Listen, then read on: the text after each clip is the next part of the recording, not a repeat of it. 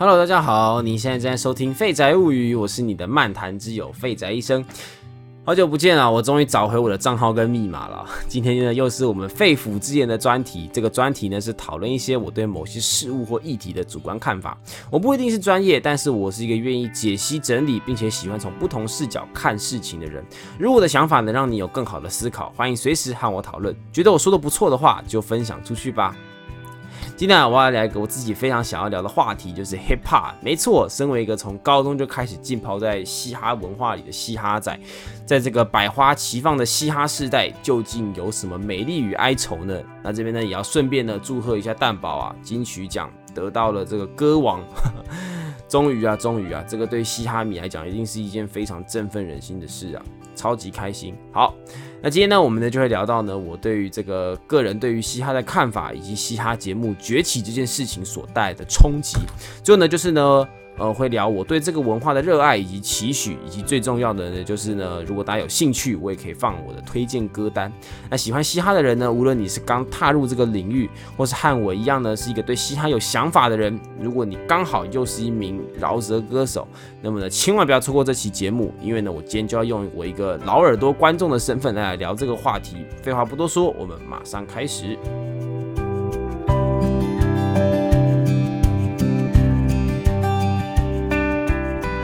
我人生中啊听的第一首嘻哈音乐呢，就是热狗的《差不多先生》。那个时候呢，真的被饶舌这种方式啊，深深的吸引了。那这边啊，我要特别的多提一下，就是呢，可能有一些人会想要问，到底饶舌跟嘻哈的差别是什么？那虽然这个问题很基本，但是呢，我相信可能有一些人呢，还是搞不太清楚。那我就鸡婆多讲一下我的个人分类法。就呢，我觉得最简单的概念就是饶舌是一种呈现音乐的手法，而嘻哈是一种音乐的风格。那确实呢，饶舌这种唱法，当然最早就是从嘻哈音乐出来的，只是说现在的音乐呢，越来越跨领域的结合，曲风的融合性是越来越强。有一些歌呢，不能算是嘻哈乐，但是呢，也可以用饶舌的方式呢来表现。比如说呢，随便举个例子，《告白气球》，哎，就是杰伦结合了自己一定对嘻哈音乐的理解，做出来的一首流行情歌。对，它是一首流行情歌，应该不会有人说《告白气球》是一首嘻哈歌曲。那当然呢，嘻哈也可以用旋律性的唱法来创作。那这部分呢，基本上呢，我就是举个例子啊，想要再了解更多的啊，就是我不会讲的比那些专门在做嘻哈节目的人还要好，所以欢迎去 Google 搜寻啊。在这边呢，我就先不多做解释了。那总而言之呢，那时的饶舌歌啊，我认为呢，嗯，为什么要特别讲饶舌歌呢？是因为我认为那个时候的一所谓的嘻哈音乐。啊，讲饶舌歌好，所谓的饶舌歌，我认为还并不能算是很成熟的嘻哈音乐。那这个为什么呢？待会我会再跟大家说明哦。那不管怎么样呢，当时这种歌呢，不管怎么样，还是一种呃，绝对是非常大胆而且具备这个突破性的流行歌了。饶舌这种韵律性极强的表现手法，直白而且资讯量极大。重点是题材如非常生活化的这种音乐啊，真的给予我当时的我很大的冲击。那后来呢，接触了这个蛋宝，一直到我现在，我都认为蛋宝是我心目中最喜欢而且最厉害的华语饶舌歌手。啊，这个厉害呢，可能有一些人可能会不一定同意啊。这个等一下呢，先缓缓，等一下我就会讲我自己对于这个厉害的定义啊。那蛋宝呢，对于这个音乐，蛋宝的音乐呢，对于华人的嘻哈音乐啊，我想绝对呢是。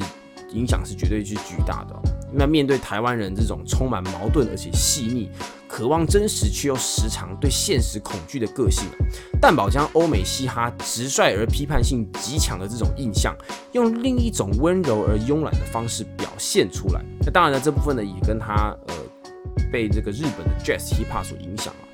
不管怎么样，大家那个时候都没有想过。嘻哈音乐居然可以把歌词写得如此的细腻贴切，内容生活而打动人心，非常能够在台湾的人的人的文化里得到共鸣。那当时呢，还有满人啊、金科、铁竹堂，非常非常多的饶舌歌手，各自都对这个文化呢做出贡献。那甚至严格来说起来啊，其实在当时也有不少的歌手也早早早早就用了富有嘻哈元素的手法来创作，比如说周杰伦啊、黄立行等等的。甚至到了后来啊，大嘴巴、飞轮海、Tank、吕建中等等等等，他们都有创作所谓的饶舌歌。但是呢，说说也奇怪，就是呢，你讲到嘻哈音乐，里面呢有不少歌手，大家呢其实不太会想到他们的。那这边呢，我就斗胆提出了一个我的不专业的观察还有看法，就是呢早期台湾早期呢对于歌手的定义呢，它现在呢是很不一样的。在但是呢，在当时呢的歌手啊，是有点类似于偶像 idol 的角色，相比于现在的歌手啊。比起做出好音乐，他们更重视好的那种音乐表演，还有歌喉。当然呢，我不是说现在的歌手呢就不重视表演和歌喉，只是在先后顺序上有了很大的差别。偶像呢，应该说是艺人呐。和歌手最大的差异就是呢，艺人呢是随着大众的喜好呢去决定他的样子和形象，而不是关注在创作的本身。创作对于艺人来说呢，它只是一种表现的媒介哦，是一种这个他们形象的外包装啊。举个例子，你看早期所谓的歌唱团体，或是一些宅男女神、宅男男神等等的，都是一些呢，他们的都有一个这个既定的 SOP 啊，就出来之后呢，先评估他的长相、他的形象啊，然后呢，叫他们先去拍几部这个青春偶像剧，然后。呢，再随便发几张唱片啊，上片的主题呢也大同小异啊，反正大概就是爱来爱去啊，等等的，反正你们一定很清楚嘛。作词作曲呢，当然也不一定是自己来，完全是由经纪公司呢做好整套的流程那。你看这整个过程呢，完全就是一种商业手法，而不是在创作音乐。那在后来呢，开始有一些所谓的这个歌手出现了，那当然也不是说出现了，应该说开始有越来越多的这种单纯以创作为为主题的这种乐团歌手出现。他们不并不是靠他们的外在形象，而是靠作品的本身。但呢，以上的这几种类型的这个艺人，我都没有要否定他们的意思啊，只是想要表达早期台湾的音乐环境。我认为比起追求音乐的本身，普罗大众那时对音乐的理解，还是多数停留在这些艺人歌手的形象上。哦，我们更是追逐的这些艺人歌手，并且在对于这个音乐风格上的理解，也慢慢的被这些商业化的行为所固定。就有了一种这种既定审美啊！你看我们所耳熟能详的那一些什么 KTV 必点啊，或者那种巴拉歌那种传唱率最高的，其实呢都是那些那种流行的情歌，而且你听来听去，你就会发现每一首都好像是那种，哎，我好像没听过，哎，可是又好像又在哪里听过那种说不出来的固定模式。那不管怎么样，这就是台湾音乐文化的一种现状。那到现在呢，我认为还是有不少音乐公司所包装出来的艺人，都还是走这个固定套路。那那个时候呢，有许多所谓的饶舌歌手啊，或者是说饶舌歌，虽然呢他们可能拥有嘻哈的素养，但是呢，因为出道就必须得要符合大众，所以呢就会呢，呃，还是带有很强流行歌的框架还有内容啊。只是在这框架跟内容当中，他们可以选择保留一些饶舌的元素。那嘻哈音乐基本上呢。不只是在元素上呢，要要要有嘻，要有一个固定的模式之外啊，那个嘻哈音乐的主要是内容和题材必须要贴近生活化，呃，直白啊等等的这种东西。可是呢，就像刚刚说的那种情况啊，所以呢。那个时候的嘻哈音乐呢，其实还是有很多流行的元素在里面。那歌词呢，也比较商业化了一些啊，比如说什么大嘴巴的那种国王皇后啊等等的。就是呢，其实我觉得啊，这个现在听起来大嘴巴的曲风啊，算是很嘻哈的。但是呢，它的内在不免俗的，它就是一首流行歌。所以呢，这些音乐啊，或许真的只能叫做饶舌歌，而我认为它并不能算是嘻哈音乐。那在我高中的时候啊，基本上就是我一个狂听欧美音乐的时代了。那时候的欧美音乐啊，我相信呢，喜爱的人一定知道，这个一听呢，真的就回不去了。那当时呢，就很常被嘴炮啊，怎么那么崇洋媚外？其实欧美的音乐之所以吸引人，就是因为欧美的音乐有极强的包容性还有多元性，以致那个时候呢，我就默默的意识到，音乐并不只是艺人表现自我的一种手法，它也不是艺人展现自我的一个外衣，而是。它是一个本质，它是一个可以被本质化、精炼化的东西。有这么多的风格和态度可以去表现音乐，那这时候真的是开启了我的新世界啊！那对比台湾的音乐啊，这个相比起来，主流音乐的种类和变化真的是相对的贫乏很多。那慢慢那个时候呢，就其实就已经越来越少听台湾流行歌了，比较多在听这个欧美的这种曲子。那么在台湾的音乐啊，终于呢，可能在这几年呢，慢慢开始多元化起来的时候啊，这个时候呢，就出现了一个嘻哈的这个大复兴，就是说唱奇异点啊，中国新说唱就诞生了。那新说唱呢，可以说是一个华语这个嘻哈音乐的奇异点，是绝对没问题的。我们开始真正的领悟、读取到了嘻哈的魅力啊，这种极强节奏感的音乐，真实生活化，露骨做自己的歌词，完全呢是圈粉无数啊。那嘻哈音乐呢开始借由歌唱节目呢，被慢慢慢慢的带了起来。那现在中文嘻哈应该也可以说是百花齐放啊。但是呢，在这片花团锦簇当中，人多了起来，似乎不孤单。但是呢，我听着听着，却似乎比以往还要寂寞许多。这边呢，就是我想要讲的重点。我想呢，长期关注嘻哈的人呢，不晓得就是你有没有发现，在这些歌曲当中，似乎有某种元素正在急速的流失当中。我们在看到这些节目里面的歌手啊，确实一个比一个有才华，饶舌技术上呢，也似乎呢，也不是以前那些歌手就可以比得上的啊，花样更多，唱得更快，层次更多变。可是呢，却似乎更像是为了唱而唱。几乎大多数的歌，你就会发现。风格又是在那种流行歌的那种感觉，就是又是一种介于哎，你应该是在哪里听过，但是又好像又没有听过的那种感觉。然后呢，歌词呢也失去了一些歌手独有的解释和中心思想。我先说啊，我并不是觉得所有的歌词啊都一定要讲的什么苦大仇深呐，好像你没经历过生离死别都不好意思说是在玩嘻哈的，每个都一定要像宋岳庭一样啊，唱出那个人生的悲惨。不是的，但是呢，就像是说话一样，歌手诠释音乐。必须要有一个自己独立的中心思想以及自己独到的解读。那这个东西呢，跟歌手的深度、文化背景都有很直接的关系。那这个例子呢，有一点难举啊。我们举例来说啊，就像是电影或小说好了，呃，魔法题材的、吸血鬼题材的，大家都会写。可是呢，每个人呢都可以在一个风格之下拥有自我诠释，甚至修改定义。只要在符合共鸣的前提下，基本上你看来看去都还是会有差别的。你也不会因为说看了《魔戒》三部曲就不想看其他的史诗电影，因为呢，就像架构一样。表达的核心还是有差的。那作家的背景还有作家的这个水平，也会影响这个作品的这个质量还有风格。可是你回头看看台湾的嘻哈他音乐，在这样子节目当中快速所带出来的歌手唱出来的歌，同质性几乎可以说是非常非常的高。歌手的深度以及生活的经验。其实都是不太够的，所以呢，每一首歌到后面呢，就会变得又像是流行歌一样。一开始听起来，哎，好像还蛮新鲜的，到后面听来听去，哎，好像又在哪里呢听过类似的。那这边呢，就要在。仔细的再挖一个主题啊，就是嘻哈的流行化。嘻哈的流行化真的是一个很复杂的课题啊。嘻哈的流行化到底是好还是不好呢？这个呢，就像是呢，在你以前啊，呃，你有可能有一家很爱吃的这种私厨餐厅啊，在还没出名的时候呢，那家餐厅的料理呢，还有它的这个厨艺啊。都还有，或者是它的风格等等的，都非常的合你口味。然后呢，你一边吃的时候呢，一边庆幸啊，还好没有人像你一样有这么好的眼光，不然每次呢都要排队排到死。可是呢，在吃这些东西的时候呢，你就默默的觉得，哎呀，曲高和寡。这个一方面是觉得自己有一点孤单，一方面呢又是觉得这个老板这么厉害哦。可是你看，餐厅一直都不有名哦，又很替老板打抱不平，有没有？然后呢，有一天啊，这家店呢，终于被某个美食网红采访，突然变得超级有名。然后呢，越来越多人来吃啊。那一开始啊，你很开心啊，终于有人懂我这个好货了啊。那也你也很开心呐，这个老板呐，终于开始得到他应有的回报了。结果后来就发现呢，老板为了让更多客人喜欢，做出来的菜呢，越来越普罗大众，越来越像连锁餐厅。没错，嘻哈的流行化。就是这样子的矛盾啊。那过去呢，嘻哈音乐的往往带有那个比较高的审美标准，可是呢，在现今吃瓜群众变多的情况下，加上节目的出现，哦，大家开始呢被又又又开又开始呢这个。被这个大量的音乐呢所洗脑啊，而且呢还而且还会被这个节目呢锁定这个品味。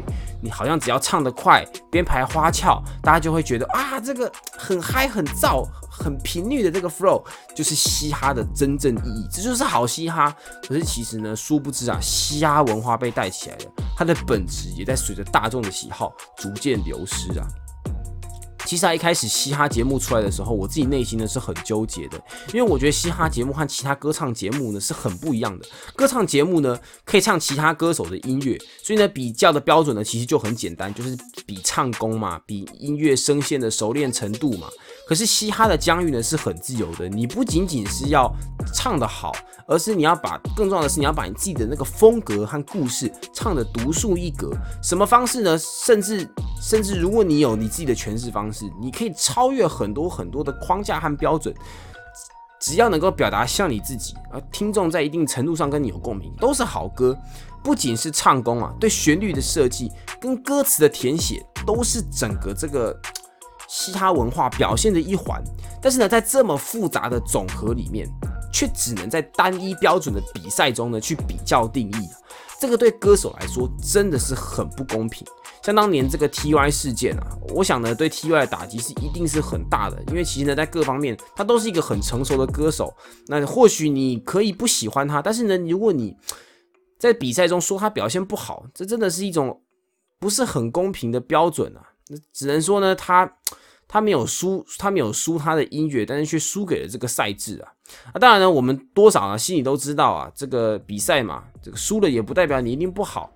可是很现实，有了比。比赛的比较，我们的群众的氛围啊，就变就开始慢慢的变变得比较容易崇拜胜利的赢家，然后呢去轻看那些没有晋级的选手，也很容易的在美感上就被赢家的模式所影响，导致呢后来所有的音乐呢都变得炫而炫。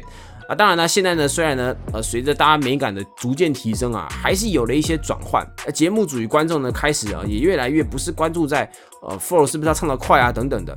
可是呢，现在呢，我自己的观察，好像呢，我们又走到了另外一个极端，就是呢，我们现在呢，似乎在追求态度，就是呢，好像只要有有人呢。哦，只要歌手呢有一种这种谁都不鸟的态度啊，不管他歌唱的怎么样，只要他在歌曲里面表现出那种很秋的态度，好像就会又有又会又就造成一波这个吸引力风潮啊。结果呢，你看现在一大堆嘻哈音乐啊，这个又是开始疯狂的歌颂起成功的生活，动不动都传达出自己啊什么都不鸟，我只在乎我自己，我只相信钱啊等等的这种的价值观。那观众呢，可能是基于羡慕啊，或是情感投射啊，偶像崇拜啊，又开始进行的这个追捧。可是其实你看这些音乐啊，有很多你就会发现，这些看起来很有自信的态度或是表达，其实完全找不到背后的出发点。那这一点呢，这个也跟美国嘻哈人也是有关系啦。美国就是一个崇拜成功的国家嘛。那这部分呢，我要说一下，我真的对于那种炫耀金钱、财富、自由的音乐呢，我是不太有好感的。原因很简单，是因为我不是仇富啊，而是我认为任何的有钱人都可以写出这种歌。就是有钱什么时候变成了一个多么稀有的特质，你知道吗？当然了，我不是说有钱很容易，是有钱的本身是很了不起，没有错。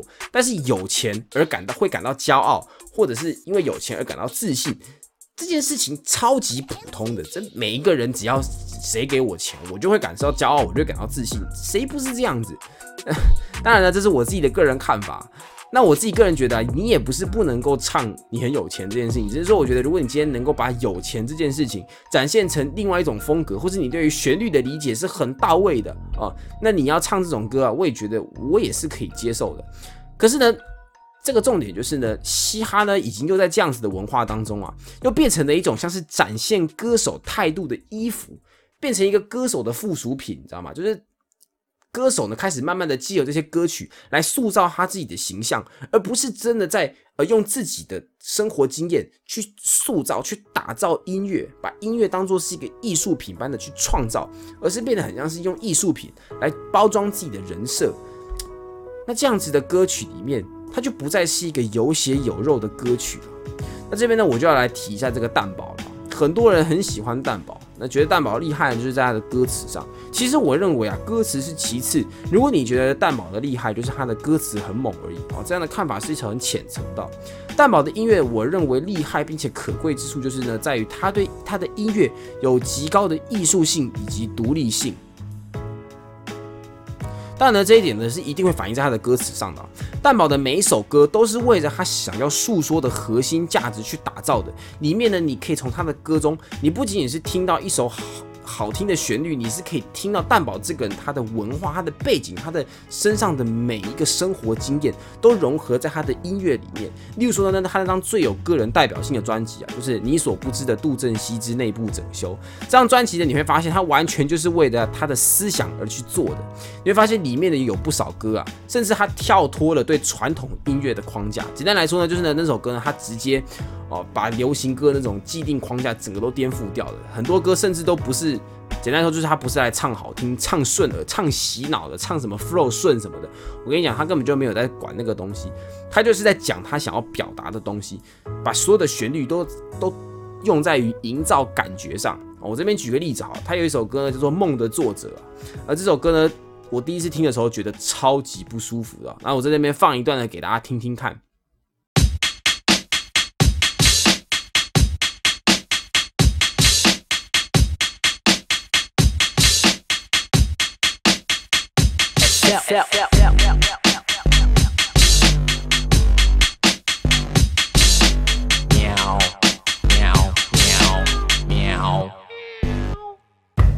梦的作者，不同命的作者，在我睡着的时候开始写作。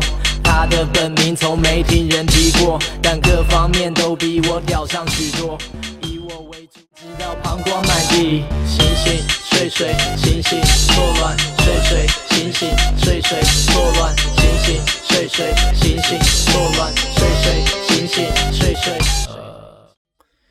好，那这首歌呢，先放到这边啊。你有没有发现呢？这段歌这这段的歌曲里面，你可以听得出来，基本上他他听起来非常非常的焦虑，极度的焦虑。你如果今天用你那种看嘻哈音乐的那种眼光来看这首歌，这首歌是完全有点不知所云的。你说他唱的快吗？也不快。唱的 flow 很多遍吗？也不多遍。可是他确实把梦的做的这个主题。传达到你的里面，它的所有的旋律，所有的这个编排，你都可以感觉到哦，就是那种梦的焦虑感，那种要醒过来要醒不过来的那种感觉。把歌的 故事好好的讲出来，把歌的感觉如此精准的塑造出来，这是这我认为才是一个创作型歌手应该具备的价值。那当然啦，这个整张专辑呢，无疑啊，我认为呢，就是一张艺术品。你呢，或许不一定喜欢，但是呢，你没有办法否认它的精致与它带来的冲击。在当时啊，能做出这样子的歌，真的是一件很困难的事情。其实有很多歌手是做不到这些东西的，因为呢，大家呢，往往呢都没有办法去突破，或是 或是超越的某一些格式啊，或是既定框架，去真正的创作。啊，当然了，你可能也会说，哎，这就是你的看法。有一些那种表演的那种偶像歌手，我都很喜欢啊。对不对？为什么每个歌手呢都一定一定要走这种创作型的？有一些表演型的歌手啊，虽然他唱的歌都是巴拉歌，但是我就觉得很开心啊，很爽啊啊！怎么样不行吗？当然也没有不行啦，只是呢，我认为啊，当一个产业哦，艺术家。不再热衷于对自己领域的解读与思考，而是不断的开始追逐某种不真实的流行，甚至把艺术变成了个人崇拜的附属品。那样的状态呢，对于艺术品的质量而言，真的就很需要让人担心的。毕竟说真的啊，这么久以来，能有哪几个歌手真的能够把音乐当艺术品一样的在钻研呢？那这部分啊，其实也可以延伸到非常多的部分啊，例如说电影或是漫画一样啊。我们都知道，我们就举个，也可以举个类似的例子啊，就是电影啊。你说商业片，或者是说那种呃单纯的爽片啊，有不好吗？当然也不是不好。但是一个电影产业里面，如果没有了像是《游牧人生》，没有了像是《一九一七》，没有了像是那种《刺激一九九五》《教父》这种经典作品，而是全部都是那种看得很爽的片。这个对电影的这个内在文化来说，确实是一种不太好的形象。我单纯只是在叙述这个环境啊。当然，商业片有商业片的价值，而而而这种文化片可能也有文化片的价值。只是说呢，这两者之间，我认为它还是必须要有个平衡的。那对比电影呢，音乐也是一样。我认为现在的，我认为现在呢，嘻哈音乐必须要被重视，就是。像蛋宝，像那像国蛋，或者是像一些那种真的很好的嘻哈歌手，真的随着时间越来越少的。现在的新生代，我必须得很诚实的说，我真的已经很久没有听到有新生代的歌手，新生代的饶舌歌手，或是其他创作型歌手，真的在创一些富，创造出一些富有文化跟自己解读思考的音乐作品了。那至少啊，我认为啊，在现今这个选秀节目中啊，虽然呢好像拔出了很多潜藏在地下的歌手，但是我认为啊，这些这些的节目啊是没有办法打造出像我以上提到的那样子充满有文化性的歌手的。啊，当然呢，我也不是对于选秀节目呢完全的抱持负面了，而是我认为选秀节目呢是为了要复兴文化，就是呢在可能在一个文化还没有很上台面的时候呢出来冲一波。但是呢，当他已经开始达到目的之后呢，就应该要收了。当然呢，这不绝对不是以资本的角度啊，是以这个文化还有深度的角度来说啊。因为呢，你会发现啊，节目开始越出越多的话，就会开始有一些那种比赛型歌手出现了。这种比赛型歌手啊，我认为就是环境下所造出来的一种，我认为是一个有点病态的存在。因为这些歌手啊，出镜率高，但是下了舞台能够真正做出杰出有品味作品的人，真的是少之又少。如果我们的环境里面都是这些比赛型歌手啊，那那好像我们的歌手呃有了值的提升，但是我们对作品的提升却是没有，就是没有改变的。不是我们的作品没有提升，只是歌手人变多而已。那这些歌手啊，其实也不能怪他们，毕竟说真的，玩嘻哈哦，就是很需要流量，很需要被看见啊，所以这是一个很复杂的环境问题。只是我认为啊，就是呢，这些歌手啊。我我认为这个东西也跟我们的乐听人是有要负担一些责任的。我们开始呃被嘻哈节目所带起兴趣之后，我们应该也要花时间哦去真正听一些好作品，而不是一直在关注嘻哈节目，把那些歌手啊偶像当做是一个是一要要要要走回那种艺人的老路子。我们应该要更专注在音乐的本身。这些歌手啊，现在呢，他们所唱出来的歌手，或许听起来好像很潮、很 fashion，但其实你如果常常在听嘻哈，你就会发现，他们也是在走过去欧美嘻哈的老路子，风格、旋律跟设计编排，又又又像是我刚刚提到的，就是呢，好像没有听过，但是呢，又好像又在哪里听过。然后呢，你听完之后呢，你就会把它自动归类在脑袋里面的那些数百首巴拉歌的资料库里面。比起真正的用音乐在与人产生共鸣啊，你还不如说呢，这些歌手啊，音乐只是这些歌手的这个形象上的外衣而已。所以啊，我觉得，哎，这真的是一个很复杂的问题。对我来说啊，任何文化形式或是追星啊，其实都没有绝对的好坏。但是我真的真的已经很久没有等到一首来自台湾嘻哈歌手灵魂深处的好歌了。最好，我想跟大家分享，我以前高中的时候呢，我很喜欢歌手啊，就是白安。这歌手啊，他的第一张卖专辑《麦田捕手》，至今仍是我最喜欢的专辑之一啊。那为什么我会很喜欢这张专辑呢？我觉得这张专辑很有意思啊，就是呢，老实说，这这首歌啊，呃，他的主打曲《麦田捕手》这首歌，呃，以现在角度听起来是有一点略显生涩啊，而且这首歌的歌词的叙述逻辑其实也并不是太好。那整首歌的描述啊，我记得都是非常非常抽象的。虽然呢，他一直都好像我也搞，我现在也没有真的搞清楚他到底想要讲什么。但是呢，我似乎可以从他想要传达出来的感受，哦，感受到这个歌手啊，这个内心对于这个世界的那种冲突与矛盾，那种感受啊，是我在其他那种那种可能写的很精准，甚至很成熟的乐曲里面所感受不到的。所以呢，我认为啊，这种这种创作呢是非常非常可贵的。那我我认为呢，在听这些歌的时候啊，你也可以呃从这首歌当中知道啊，这个世界上的人呢，可以用很多种方式来知道自己从不孤单。我想说的是啊，用心做音乐，还用音乐来告诉大家我是一个用心的人，这两者的区别是可以完全从作品中听出来的。音乐是骗不了人的。谢谢大家，这个期节目啊，也说了很多呢，我对音乐的感受。如果呢，你跟我一样呢，呃，有一样的看法，或者是有类似的感受的话。或许我说的不够好，逻辑不够清晰，但是呢，我想你也应该可以知道，我想表达的那种失望与期待吧。总之，啊，这个祝台瑶的金曲不断，有更多坚持做自己的音乐人可以被看见与支持。如果你也是一个爱嘻哈音乐的人，欢迎分享出去这一期节目给你的朋友，也欢迎留言呢跟我讨论，说说你的看法。谢谢大家，我是废宅医生，这个节目叫做《废宅物语》，我们下次再见，拜拜。